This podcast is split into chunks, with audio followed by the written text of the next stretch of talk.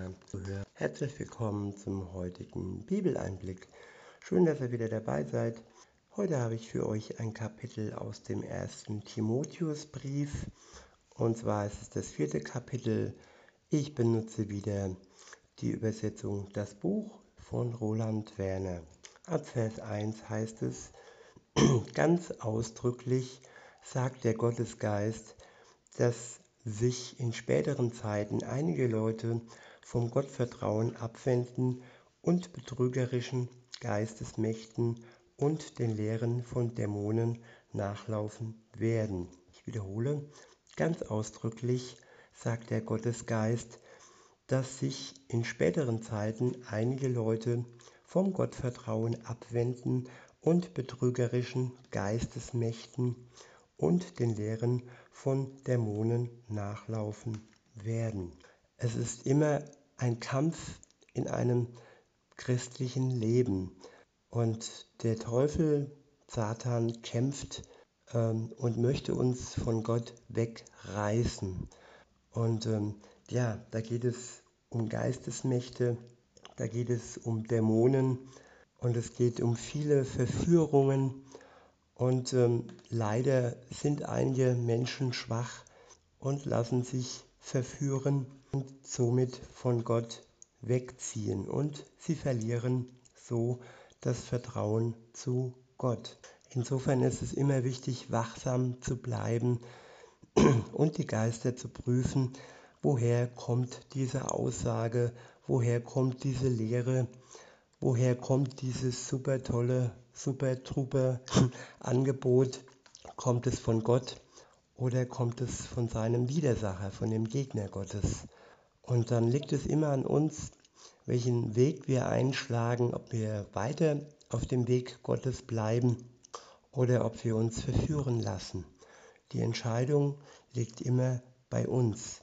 Weiter geht's. Ähm, weiter heißt es, das geschieht durch die Heuchelei von Menschen, die Lügen verbreiten Leute, die, die ihr eigenes Gewissen gebrandmarkt und so zum Schweigen gebracht haben.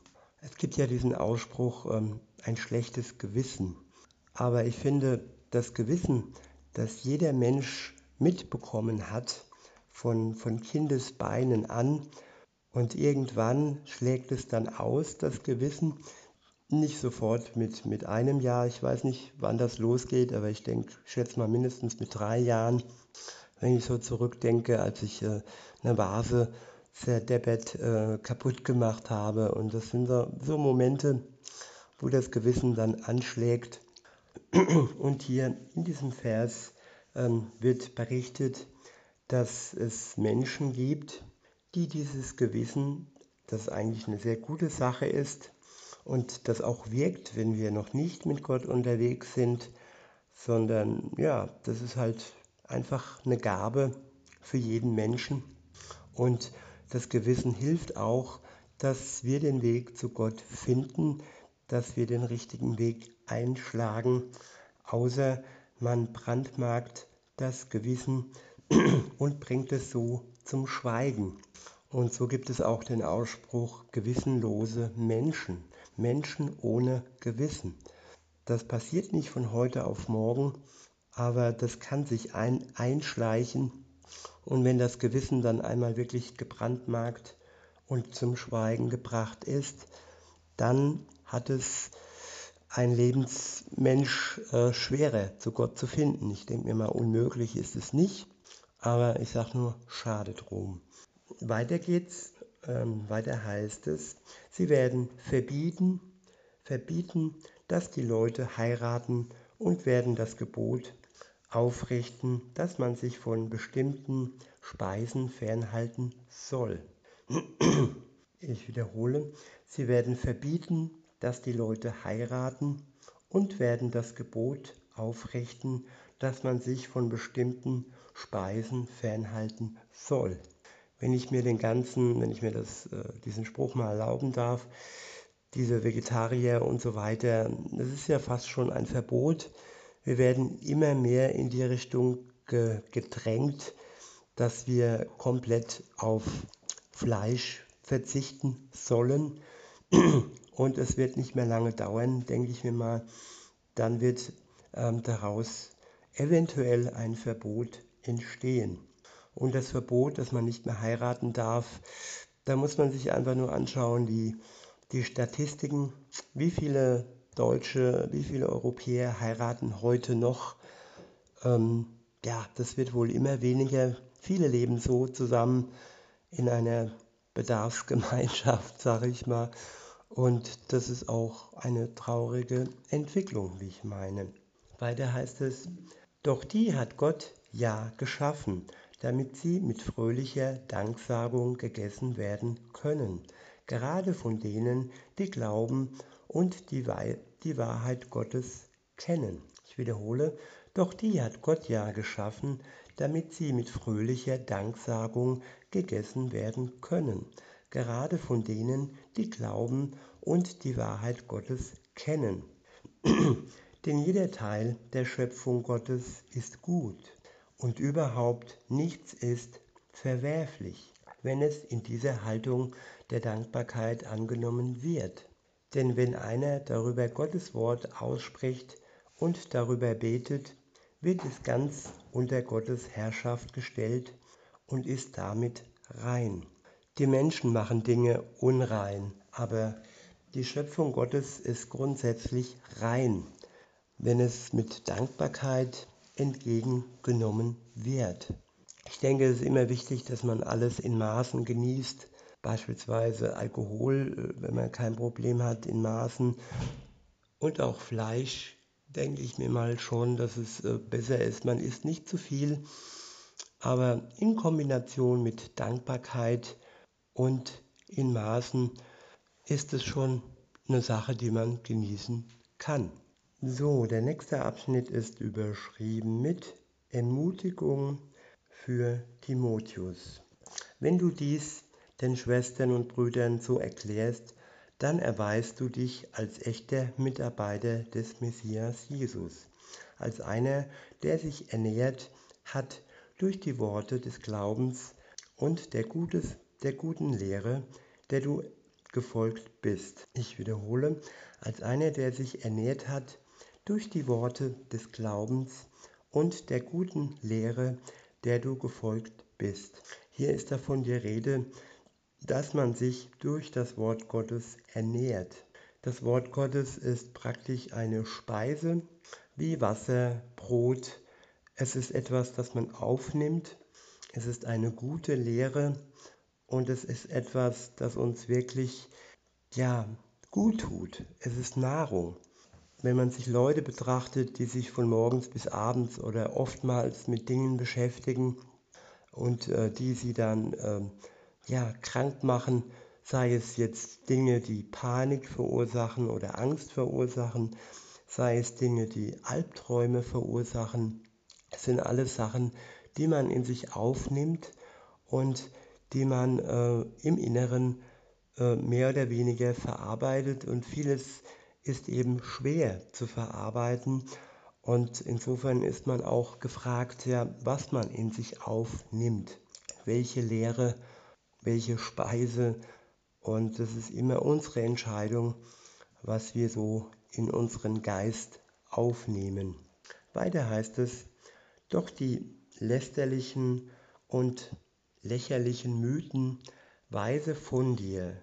Trainiere dich selbst in einem Leben der Ehrfurcht vor Gott. Ich wiederhole, doch die lä lästerlichen und lächerlichen Mythen weise von dir. Trainiere dich selbst in einem Leben der Ehrfurcht vor Gott. Ja, es ist wichtig, dass wir Dinge von uns weisen. Dinge, die wir als lächerlich äh, erkennen und die wir auch als, als lästerlich erkennen. Dinge, die das Wort Gottes schänden und Dinge, die im Widerspruch zum Wort Gottes stehen.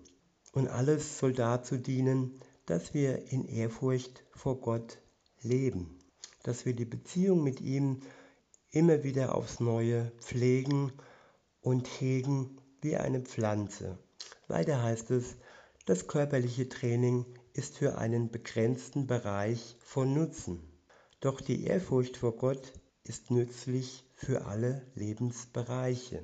Ich wiederhole, das körperliche Training ist für einen begrenzten Bereich von Nutzen. Doch die Ehrfurcht vor Gott ist nützlich für alle Lebensbereiche. Wenn man sich so Menschen betrachtet, die sehr viele Stunden im Fitnesscenter ähm, verbringen, dann sind sie zwar trainiert, aber sie sind nur für einen begrenzten Bereich von Nutzen. Das ist ein körperlicher Bereich und schon auch ein bisschen, ja, gute Gefühle. Man ist schon fitter, aber trotz alledem ist dieser Einsatz, dieser körperliche Trainingseinsatz nur äh, für einen wirklich begrenzten Bereich von Nutzen. Und wenn da noch die Ehrfurcht vor Gott hinzukommt, welche für alle Lebensbereiche von Nutzen ist, dann ist es ein Leben mit Gott, das äh, für alle Lebensbereiche zum Guten führt. Weiter heißt es, ja, auf ihr liegt eine große Verheißung, die sowohl das jetzige Leben als auch das zukünftige umfasst. Und damit ist gemeint die Ehrfurcht vor Gott. Auf ihr liegt eine große Verheißung, die sowohl das jetzige Leben als auch das zukünftige Leben umfasst. Das Training im Fitnesscenter ist nur auf das jetzige Leben ausgerichtet. Der Körper kann zwar trainiert werden, aber sein Verfall und sein Alterungsprozess kann durch das Training ähm, vielleicht eventuell verzögert werden, aber dieser Zerfall und, diese, und die Alterung, sie wird nicht gestoppt.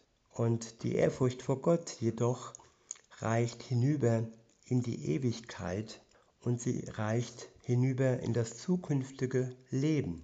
Insofern ist der Blick auf die Ewigkeit immer ein Blick in die Weite und man, man weiß das ja, wenn man eingeengt ist in einer engen Stadt oder wenn man ähm, am Strand, am Meer steht und in die Weite blickt, dann hat man direkt ein ganz anderes Lebensgefühl.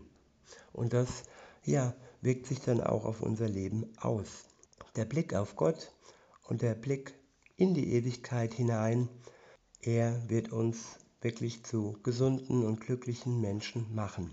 Ab Vers 9 heißt es, diese Aussage ist zuverlässig und sollte ganz ernst genommen werden.